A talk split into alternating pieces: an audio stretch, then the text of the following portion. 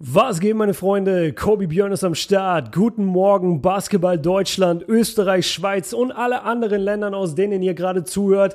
Ich habe richtig gute Laune, denn ich habe gerade diesen kompletten Podcast schon aufgenommen, 25 Minuten, habe dann auf mein Videoaufnahmeprojekt geguckt und habe gemerkt, cool, es hat gar nicht aufgenommen. Das heißt, ich habe den ganzen Pod gerade schon gemacht, kann ihn jetzt nochmal machen, ist aber auch natürlich eine Chance, ein paar Sachen zu verbessern, ein paar Sachen auszugleichen. Lasst uns am Anfang erstmal eine Sache klarstellen. Natürlich, dieser Podcast und auch dieses Video, wenn ihr es auf einen Cut guckt, hat viele, viele Spoiler, denn wir sprechen über den Spielbericht zu Game 5, sorry, Game 6, Raptors gegen Bucks, das entscheidende Spiel. Hier kommt der Spoiler. Die Raptors haben es tatsächlich gewonnen. Natürlich haben alle so ein bisschen damit gerechnet, aber wenn man sich das Spiel angeguckt hat, dann weiß man, dass die Bucks lange, lange Zeit geführt haben, sich unglaublich gut verkauft haben, wirklich stark aufgespielt haben und es dann aber leider in der Crunch-Time zum einen einfach nicht gewinnen konnten und auf der anderen Seite die Raptors sich dieses Spiel wirklich genommen haben. Wir werden über alles sprechen, über die entscheidenden Spieler, wir werden in den Boxscore ein bisschen gucken und wir machen äh, natürlich auch eine Finals-Preview, also wir gucken uns ein bisschen an, wie das Matchup zwischen den Raptors und den äh, Warriors funktionieren kann. Und am Ende habe ich noch eine kleine Überraschung für euch, nämlich ein Feature, wie wie ihr ab sofort hier in der Sendung selber auftreten könnt. Wie das Ganze funktioniert, sage ich euch, wie gesagt, am Ende der Sendung. Jetzt aber erstmal, lasst uns über dieses Game sprechen. Ich check einmal in meine Notizen rein. Das erste, was ich gemerkt habe, während ich mir dieses Spiel angeguckt habe, ich war total für die Bucks. Also ich habe eigentlich die ersten fünf Spiele relativ neutral betrachtet. Ich war einfach Fan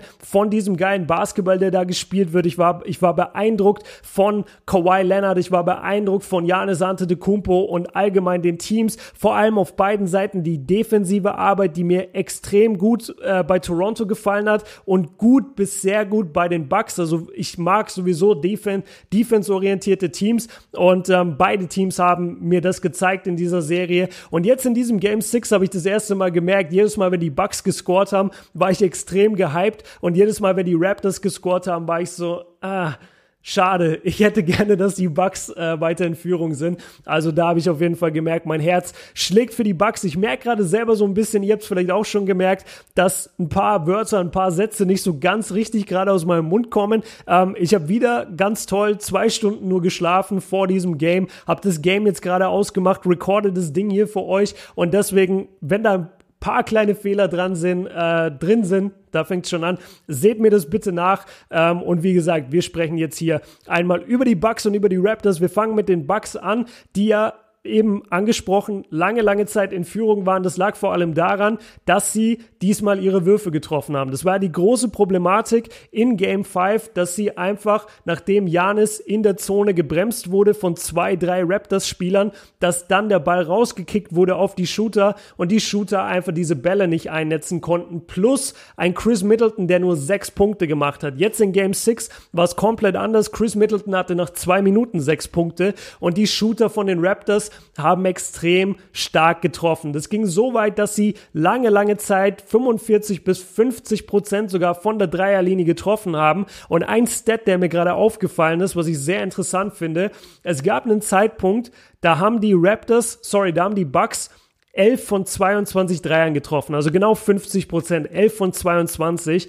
Sie haben das Spiel beendet mit 12 von 27. Das heißt, ihre letzten Würfe sind eigentlich alle daneben gegangen und das ist genau diese Phase, wo du halt nochmal wichtige Würfe gebraucht hättest. Wir kommen da aber auch gleich dazu, dass die Raptors Defense in diesen Sequenzen nochmal eine Schippe draufgelegt hat und das fand ich so beeindruckend an diesen Raptors, dass sie es geschafft haben, je länger das Spiel gedauert hat, nochmal ihre Intensität in der Defense zu erhöhen und in der Offensive kluge, kalkulierte Entscheidungen zu treffen, gute Würfe herauszuspielen und einfach dieses Spiel an sich zu nehmen und dann easy herunterzuspielen. Und das ist genau dieser Punkt, den wir immer wieder gebracht haben, bevor die Playoffs angefangen haben.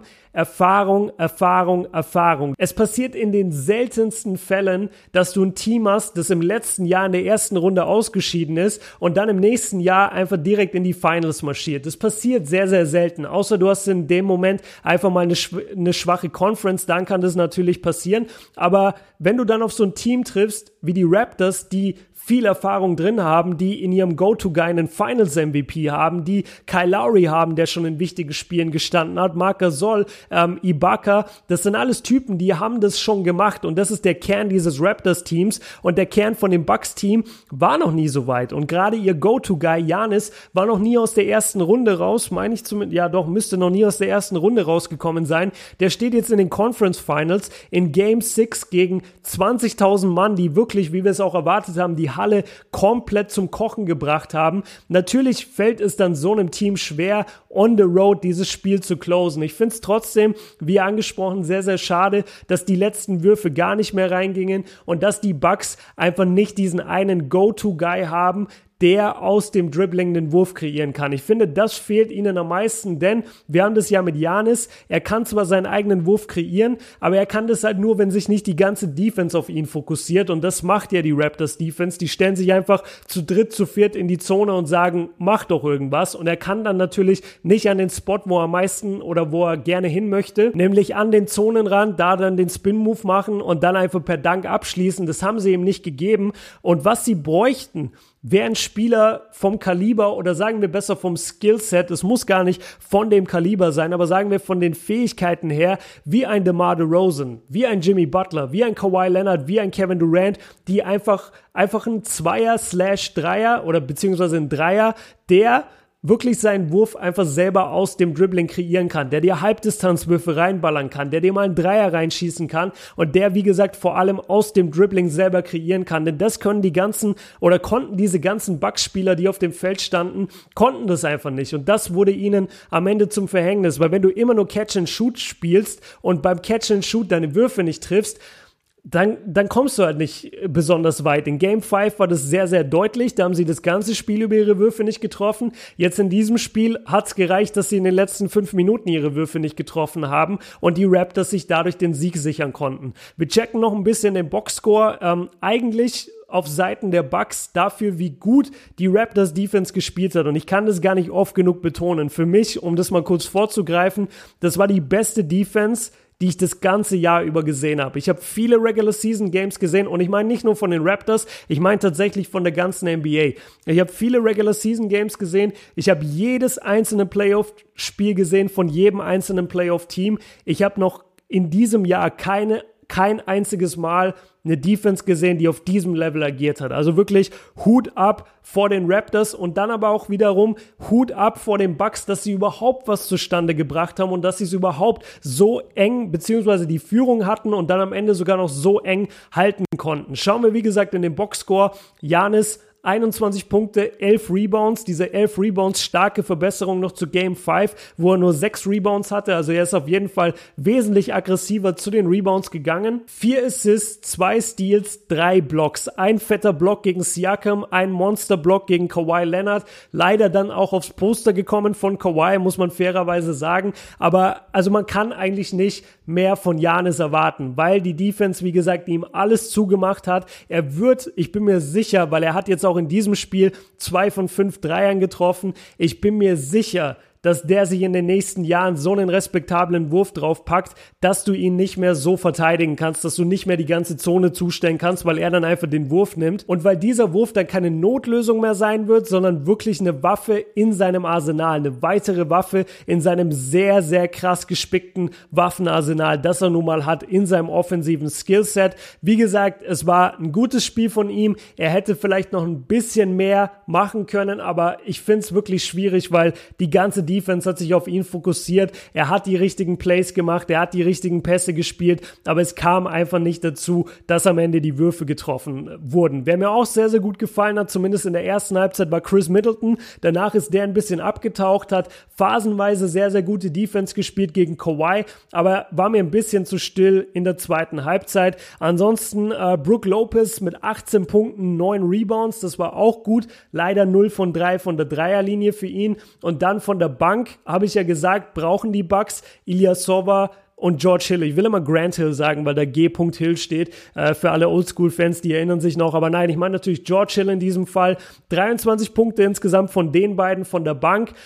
Es war kein schlechtes Bucks-Spiel, wirklich nicht. Man kann nicht sagen, die Bucks hätten schlecht gespielt. Die Raptors waren einfach einen Ticken besser und haben das Spiel deshalb auch am Ende dann verdient, aber halt auch knapp mit sechs Punkten Unterschied gewonnen. Und wie gesagt, vor allem in der zweiten Halbzeit Toronto im vierten Viertel 29 Punkte, die Milwaukee Bucks 18 Punkte. Ich glaube, da sieht man schon am meisten, wie deutlich das dann doch wurde, wie Toronto nochmal rankam, die Führung an sich gerissen hat und dann auch nicht mehr hergegeben hat. Kommen wir jetzt mal zu den Raptors, die mir das ganze Spiel über eigentlich nicht so gut gefallen haben. Ähm, es sah wirklich lange Zeit aus nach einem Bucks-Sieg. Ich hatte zwar immer wieder Angst, vor diesem Run, gerade vor Kawhi Leonard, dass er einfach mal so sechs, acht schnelle Punkte macht und damit die Raptors wieder ranbringt, die dann äh, Blut riechen, Blut wittern und dann einfach für den Kill gehen. Und genau das ist leider passiert. Kawhi wieder überragend. Nicht die besten Quoten, weil er auch eine sehr, sehr schlechte erste Halbzeit gespielt hat, aber 27 Punkte,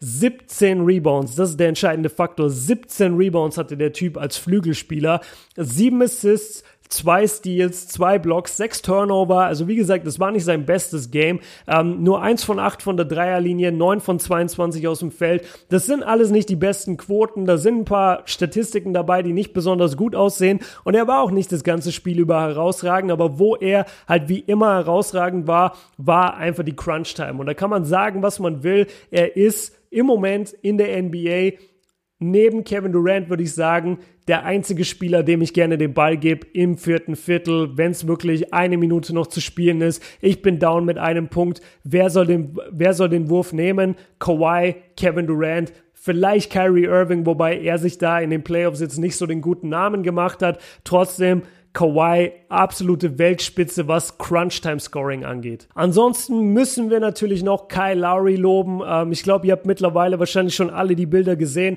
auf Social Media oder wenn ihr das Spiel live geguckt habt wie krass hat der Typ sich bitte gefreut. Das war so ein aufrichtiges, ernst gemeintes Lächeln einfach. Der war so happy, diese ganze Freude, dieser ganze Frust aus den letzten Jahren ist von ihm abgefallen. Er hat sich so gefreut, er hat sich seine Kinder auf beide Arme genommen, ist mit denen rumgerannt durch die Halle. Das war einfach ein wunderschöner Moment und er hat alles, alles, alles gegeben in diesem Game. Wieder 17 Punkte von ihm, 8, äh, 8 Assists, genau 5 Rebounds, gute Quoten aus dem Feld, super Quote von der Dreierlinie, 3 von 4. Ähm, besser hätte er nicht spielen können, wirklich nicht. Er hat wahnsinnig gut Basketball gespielt und es ist vollkommen verdient, dass man ihn jetzt auch so ein bisschen abgefeiert hat in der Halle. Er hat mehr oder er hat lautere Rufe bekommen als Kawhi Leonard. Er hat viel Lowry, Lowry äh, Rufe bekommen und es war einfach schön. Es wäre natürlich noch schöner gewesen, hätte er seinen besten Freund neben sich gehabt, aber der musste halt sozusagen als Opfer erbracht wurden von den Raptors, denn dafür haben sie Kawhi Leonard bekommen. Und auch wenn es jetzt nur für ein Jahr war, er hat sie in die Finals geführt. Ich hätte es nicht gedacht vor der Saison, ich konnte es mir echt nicht vorstellen. Ich dachte, das klappt alleine schon nicht aus, äh, aus Chemistry-Gründen, also ähm, einfach weil DeMar DeRozan wurde getradet, das ganze Team ist abgefuckt. Jetzt kommt dieser Kawhi Leonard, der will eh nur ein Jahr bleiben. Aber die Raptors haben sich echt zusammengerissen und das muss man ihnen ganz hoch anrechnen. Wenn man auch was ganz hoch anrechnen muss, ist Fred Van Vliet. Der sollte vielleicht einfach öfter Kinder bekommen, weil seit der Geburt von seinem Sohn killt er ja einfach alles, was, äh, was Dreier angeht. 21 Punkte in Game 5, 14 Punkte jetzt in diesem Spiel, 4 von 5 von der Dreierlinie.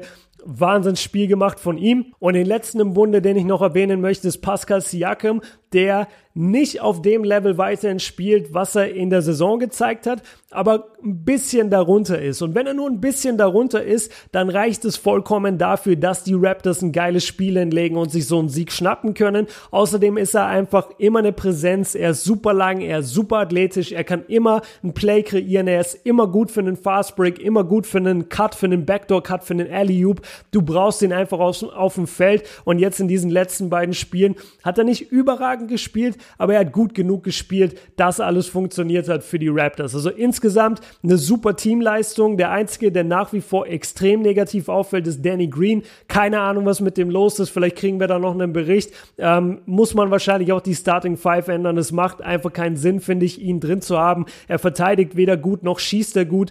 Ähm, kann ich mir überhaupt nicht erklären, was mit ihm los ist, aber das müsste dann schon in Richtung Vorhersage für die Finals gehen. Und da sind wir jetzt am Ende noch angekommen. Und zwar bin ich schon der festen Überzeugung, dass die Raptors die krassere Challenge sind für die Warriors. Ich glaube, dass die Bucks sich extrem schwer getan hätten und vor allem, dass die Guards von den Bucks dieser Aufgabe überhaupt nicht gewachsen wären. Ähm, Kyle Lowry ist sicherlich auch nicht das gleiche Kaliber wie Steph Curry, aber er war, wie angesprochen, schon öfter in großen Spielen. Er ist ein bisschen älter, er hat die Erfahrung, er hat den Hunger jetzt auch auf die, äh, auf die Finals, er arbeitet da schon lange drauf hin, hat es jetzt endlich geschafft, den Osten zu gewinnen. Das ist ein wahnsinniger Schritt für Toronto, auch für ihre Franchise natürlich das erste Mal in die Finals einzuziehen. Und ich mache mir wesentlich weniger Sorgen bei diesem Toronto-Team, als ich es mir gemacht hätte bei den Bucks. Wirklich. Die Defense von den Raptors habe ich jetzt schon ein paar Mal gelobt in diesem Video und ich tue es auch nochmal die spielen einfach die beste Defense der NBA gerade und vor allem, was sie am besten machen, wirklich in der NBA, sie rotieren unglaublich schnell raus auf den Shooter. Das haben sie jetzt gegen die Bucks gut gezeigt und da bin ich sehr gespannt, ob sie das gleiche bringen können gegen die Golden State Warriors, weil du musst einem Clay Thompson, einem Steph Curry, einem Kevin Durant, wenn er dann zurückkommt, möglicherweise ab Spiel 3, musst du einfach auf den Füßen stehen und genau das können aber diese Raptors, weil sie sind unglaublich lang, sie sind unglaublich athletisch und sie sind schnell und sie haben den Willen gut zu verteidigen und die meisten von denen, seien wir mal ganz ehrlich, sind relativ entspannt in der Defense, also haben relativ viel Energie in der Defense, weil sie offensiv nicht so viel leisten müssen, weil viel über Isolations von Kawhi Leonard geht. Und wie wir alle wissen, ist er sowieso ein Roboter und wird praktisch nicht müde, hat keine Ermüdungserscheinungen und kann deshalb 45 Minuten vorne perfekt spielen und hinten perfekt spielen. Also das Matchup gefällt mir eigentlich ganz gut und worauf ich mich ganz, ganz, ganz, ganz, ganz, ganz, ganz, ganz, ganz, ganz, ganz, ganz, ganz, ganz, ganz, ganz besonders freue, ist das Matchup zwischen Kawhi Leonard und Kevin Durant. Also viel besser hätte man es sich als Fan gar nicht wünschen können. Du hast wirklich die zwei besten Spieler der Postseason aus der jeweiligen Conference jetzt gegeneinander auf dem Feld stehen. Ähm, beide spielen die gleiche Position, beide sind Two-Way-Player, das heißt, sie werden sich auch gegenseitig verteidigen. Mehr kann man sich einfach nicht wünschen. Oder eine Sache muss man sich wünschen, nämlich, dass Kevin Durant gesund zurückkommt und zwar so schnell wie möglich. Also wenn es jetzt schon heißt, er verpasst den Anfang der Finals, dann gehe ich mal fest davon aus, dass er Game 1 und Game 2 verpassen wird. Spiel 3 und Spiel 4 werden dann in San Francisco. Wäre natürlich geil, wenn er gerade da zurückkommt und wenn er da das Matchup dann hätte vor der eigenen Crowd gegen Kawhi Leonard. Übrigens gibt es noch eine kleine Überraschung dann auch zu den Finals äh, von mir. Kann ich jetzt noch nicht sagen. Ich werde es aber hier im Podcast als aller, allererstes erwähnen. Deshalb an alle treuen Podcast-Hörer und an Cut-Zuschauer. Ihr erfahrt das Ganze als allererstes und ich glaube, damit sind wir jetzt durch. Das war ein sehr emotionsaufgeladenes Video. Natürlich, das Spiel ist gerade erst vorbei. Ähm, ihr werdet von mir, und ich glaube, das ist auch der richtige Weg, zumindest was meine Kanäle angeht, ihr werdet von mir nie diese komplett analytische Berichterstattung bekommen. Das ist weder das, was mir Spaß macht, noch, noch ist das mein Anspruch, noch habe ich das Gefühl, dass das der Grund ist, warum ihr hier seid, sondern ich glaube, wir sind einfach alle hier, weil wir Basketball lieben und weil Basketball auch viel Emotion ist. Und ich kann das einfach nicht, dass ich über so ein Game rede wie jetzt Game 6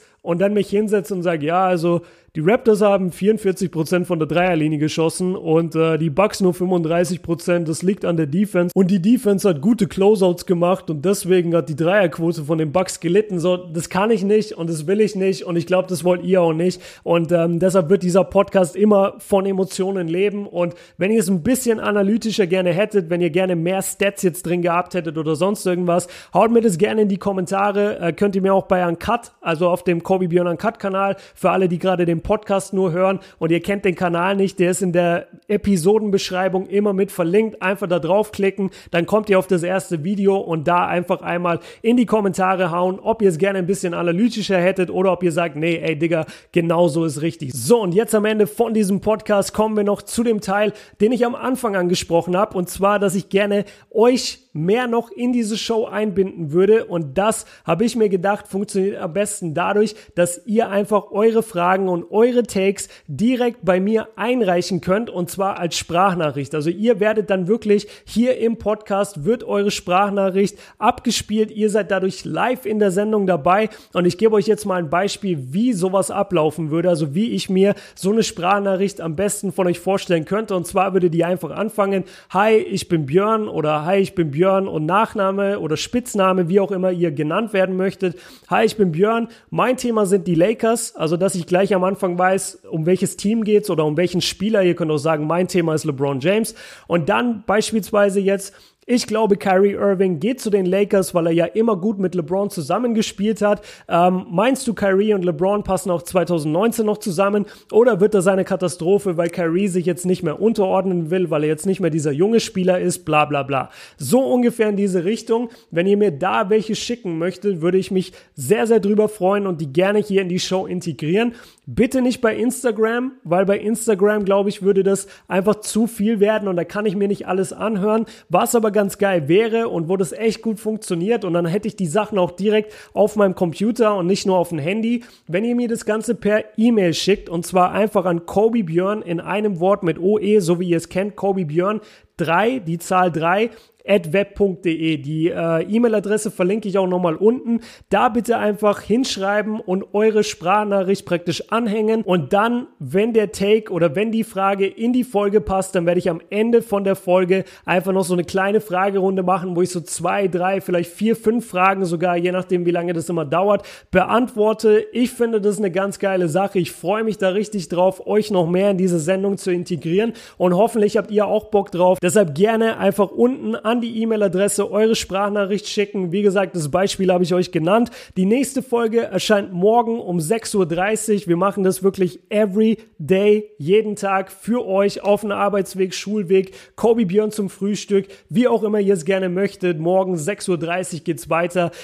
Danke euch ohne Ende fürs Zuhören. Es macht so viel Spaß, das Feedback auf dem Podcast und die ganze Resonanz, dass wir heute bei Apple Podcasts auf Nummer eins waren, was die Sportpodcasts angeht, ist der absolute Wahnsinn. Vielen, vielen Dank dafür. Ich gehe jetzt ins Gym und danach haue ich mich hin und schlafe erstmal ein bisschen. Danke fürs Zuhören. Habt einen schönen Sonntag.